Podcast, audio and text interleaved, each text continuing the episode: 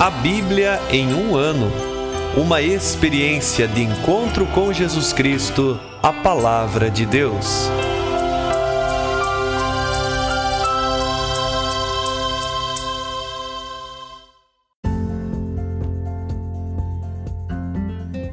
Olá, eu sou o Bruno, seminarista da Diocese de Ponta Grossa, Paraná. Você está ouvindo o podcast A Bíblia em um ano. Usando um plano de leitura cronológico, vamos ler a Bíblia inteira em 365 dias, descobrindo como a história da salvação se desdobra e se atualiza em nossas próprias vidas e na vida da Igreja. Estamos usando a Bíblia Católica com a tradução oficial da Conferência Nacional dos Bispos do Brasil. Você pode baixar o plano de leitura completo por meio de um link que você encontra na página do Instagram a Bíblia ponto em um ano ou do facebook.com barra seminário PG. Inscreva-se nesse podcast por meio da plataforma que preferir para receber as notificações diárias dos novos episódios.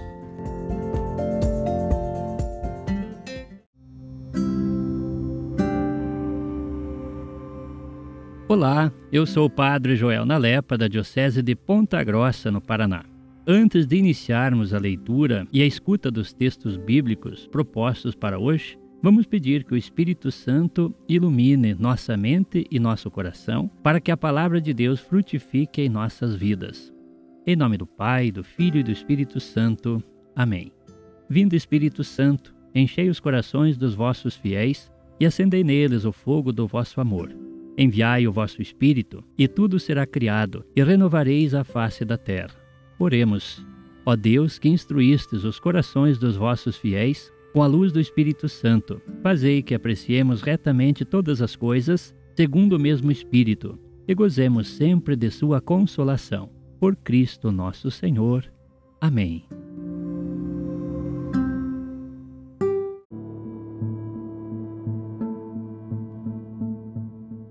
Estamos no dia 311 do nosso podcast leremos o segundo livro do Macabeus, capítulo 14, e Provérbios, no capítulo 25, dos versículos 18 a 20. Segundo Macabeus, capítulo 14. Três anos mais tarde, os companheiros de Judas ficaram sabendo que Demétrio, filho de Seleu, tinha desembarcado, com grande exército e muitos navios, no porto de Trípoli Souberam também que dominava o país, depois de ter eliminado Antíoco e seu tutor Lísias. Ora, certo Alcimo, que já fora sumo sacerdote, mas no tempo da revolta se tinha voluntariamente manchado, entendeu que para ele não havia mais qualquer salvação nem acesso ao santo altar. Por volta do ano 151, dirigiu-se ao rei Demétrio oferecendo-lhe uma coroa de ouro e uma palma, e além disso, alguns dos ramos de oliveira que se costumava oferecer no templo. Nesse dia manteve-se reservado. Aproveitou, porém, o momento oportuno para sua insensatez, quando Demétrio o convocou perante o conselho. Interrogado sobre a disposição e as intenções dos judeus, assim respondeu: Alguns dos judeus que se chamavam Acideus, cuja frente está Judas Macabeu, fomentam a guerra e provocam sedições, não deixando que o reino permaneça tranquilo. Por isso, despojado da glória de meus ancestrais, quero dizer do sumo sacerdócio, aqui agora me apresento. Antes de tudo, penso com sinceridade nos interesses do rei mas em segundo lugar preocupa-me o bem-estar de meus concidadãos. De fato, é pela insensatez desses homens já mencionados que todo o nosso povo está sofrendo muito.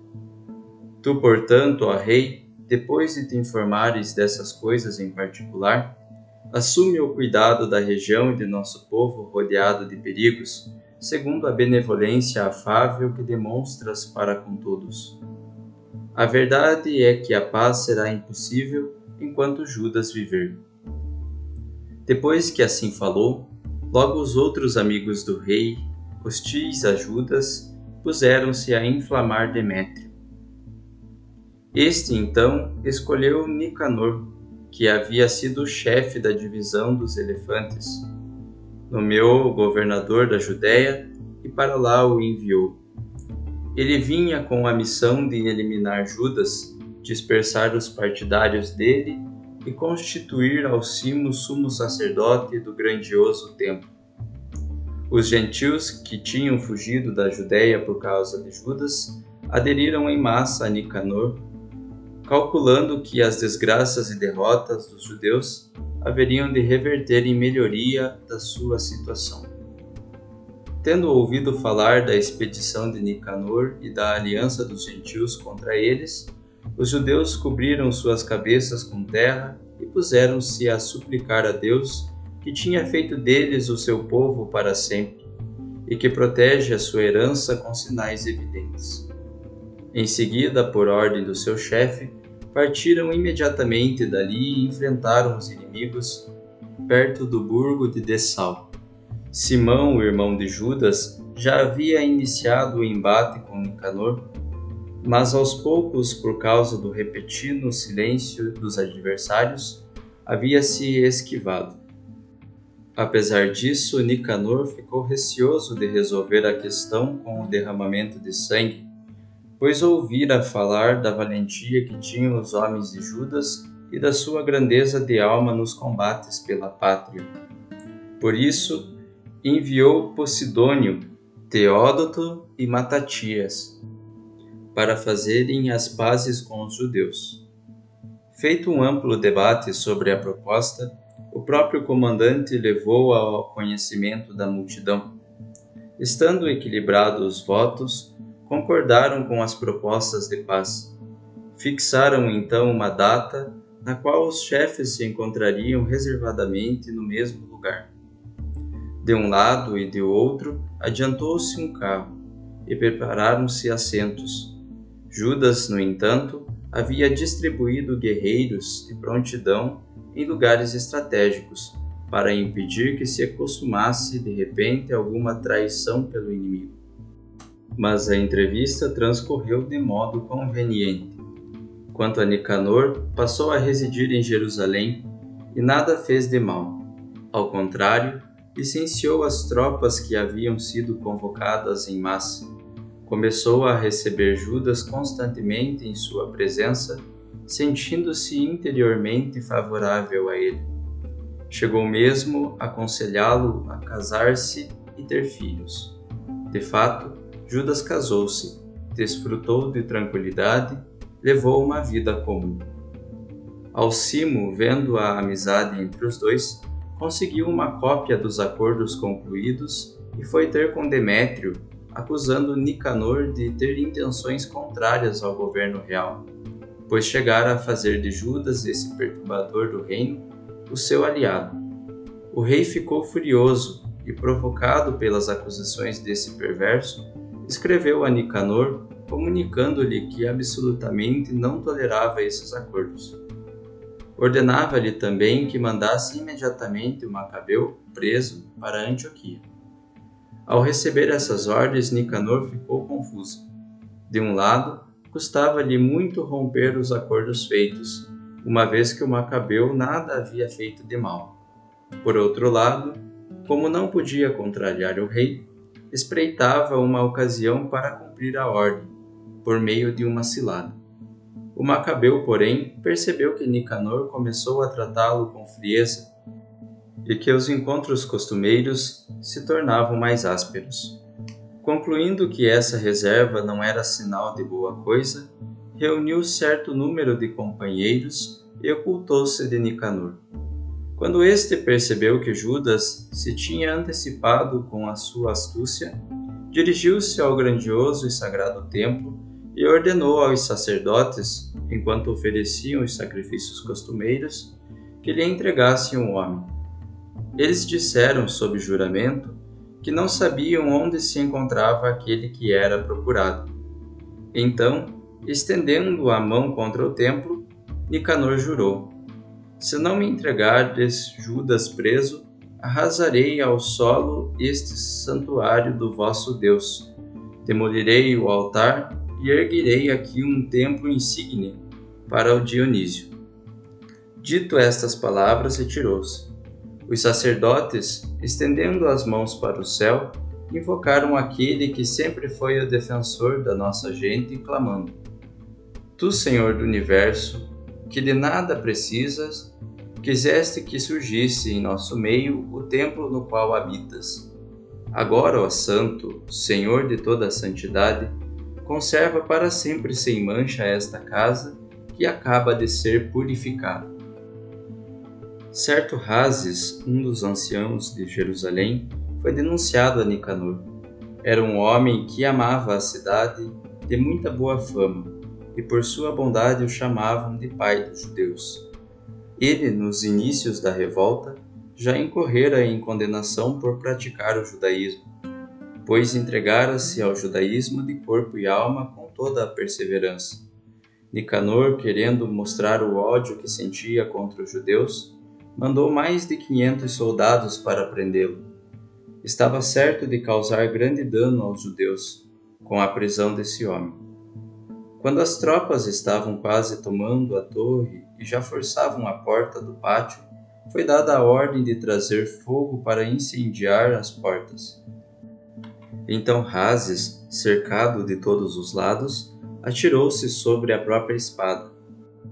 Preferiu assim morrer nobremente a cair nas mãos desses criminosos e sofrer ultrajes indignos de sua reputação. Contudo, não tendo acertado o golpe por causa da precipitação da luta, e como as tropas já irrompessem pelos pórticos, ele correu animosamente para a muralha e jogou-se com valentia sobre a multidão. Como todos rapidamente recuaram, fez-se um espaço livre, no meio do qual ele caiu. Ainda respirando e com ânimo inflamado, apesar de o sangue correr em borbotões e serem gravíssimos os ferimentos, ele se levantou. Passou correndo por entre os soldados e conseguiu subir a uma pedra íngreme. Então, já sem sangue, arrancou as próprias entranhas e com as duas mãos arremessou-as à multidão. Tendo suplicado ao Senhor da vida e do Espírito para que os restituísse a ele um dia, expirou.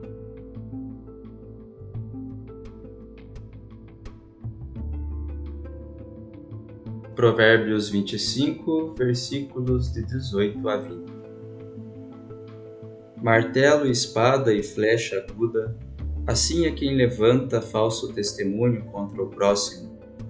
Dente estragado e pé vacilante, assim é no dia da angústia a esperança no traidor.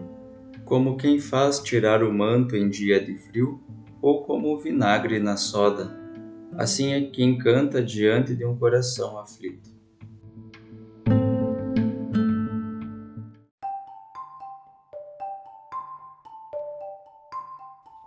Olá, sou o Padre Jaime Rossi, da Diocese de Ponta Grossa, no Paraná. Acompanhando a leitura da Bíblia em um ano, ouvimos hoje a leitura do capítulo 14 do segundo livro dos Macabeus e três versículos do capítulo 25 do livro dos Provérbios. No capítulo 14 do segundo livro dos Macabeus, nós continuamos a ouvir relatos da situação política religiosa dos tempos de Judas Macabeu e do povo judeu. São lutas pelo poder político que se misturam com aspectos da situação religiosa vivida neste momento. Há uma luta pelo poder e isto se manifesta em comportamentos e modos de agir, a fim de granjear a simpatia dos dirigentes do povo. Assim, um certo Alcimo, que já havia sido sumo sacerdote e que no momento não exercia mais essa função, querendo ganhar a simpatia do rei Demétrio, ofereceu-lhe uma coroa de ouro e uma palma tendo por isso sendo, sendo constituído membro do conselho. E aí aproveitou-se da ocasião para levantar suspeitas conspirando contra Judas Macabeu. Esse, no entanto, tendo ao seu lado os judeus que queriam permanecer fiéis à lei, lutaram contra aqueles que os queriam destruir, contando com a proteção divina. E o objetivo principal deles era salvar o templo, como o lugar santo da presença de Deus no meio do seu povo. Portanto, o que aparece sempre é o zelo pelas coisas de Deus.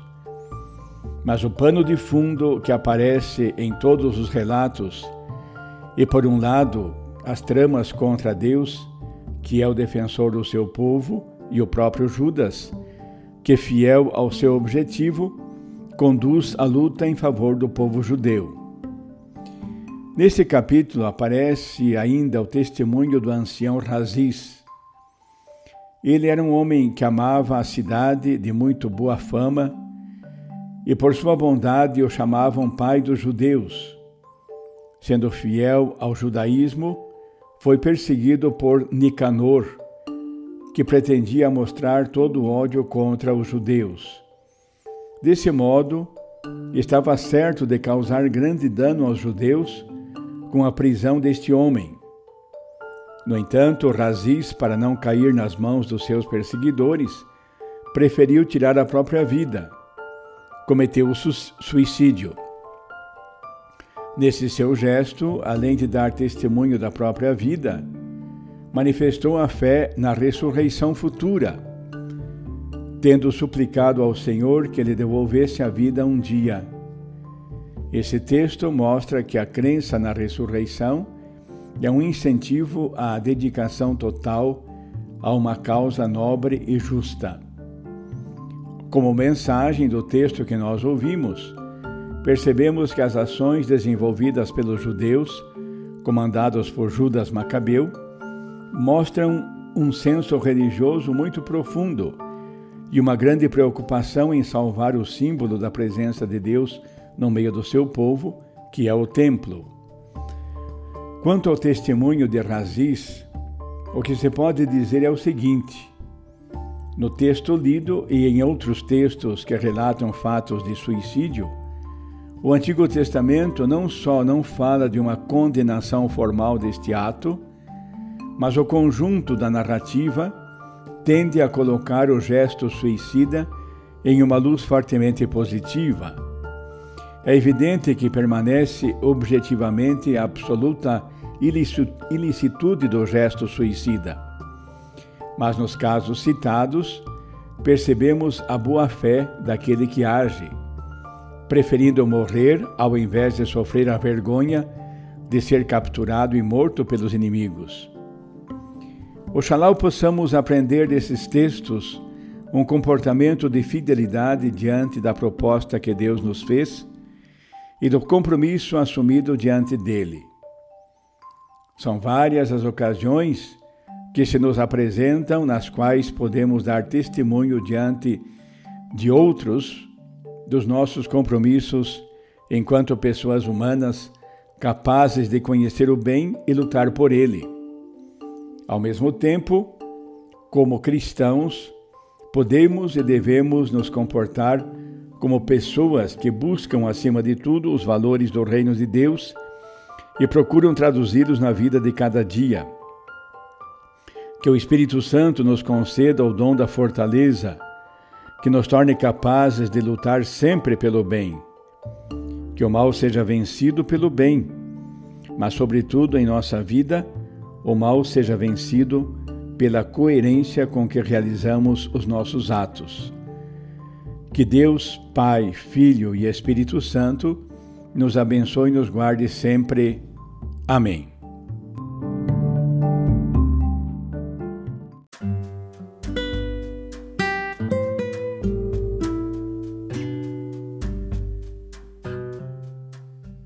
Queridos irmãos e irmãs, que possamos exclamar com São Pedro, a quem iremos, Senhor, tu tens palavras de vida eterna, e que a cada dia, após a escuta atenta da palavra, possamos renovar a nossa opção por Cristo e pelos frutos de eternidade que Sua palavra nos oferece. Quem vos fala é o Padre Hélio Guimarães, da Diocese de Ponta Grossa, no Paraná. Oremos. Ó Deus que unis os corações dos vossos fiéis num só desejo, dai ao vosso povo amar o que ordenais e esperar o que prometeis, para que na instabilidade deste mundo fixemos os nossos corações onde se encontram as verdadeiras alegrias. E abençoe-vos o Deus Todo-Poderoso, Pai, Filho e Espírito Santo. Amém.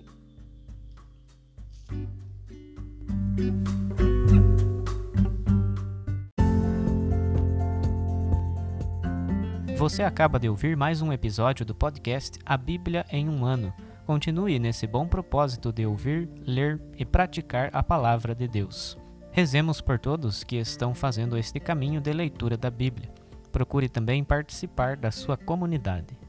A permissão para uso do plano de leitura The Bible in a Year com Padre Mike Schmitz e Jeff Kevins foi concedida por Ascension. A versão original pode ser baixada em ascensionpress.com. Todos os direitos desse plano estão reservados à Ascension. Os demais conteúdos do podcast não são criados, revisados ou apoiados por Ascension. Até amanhã!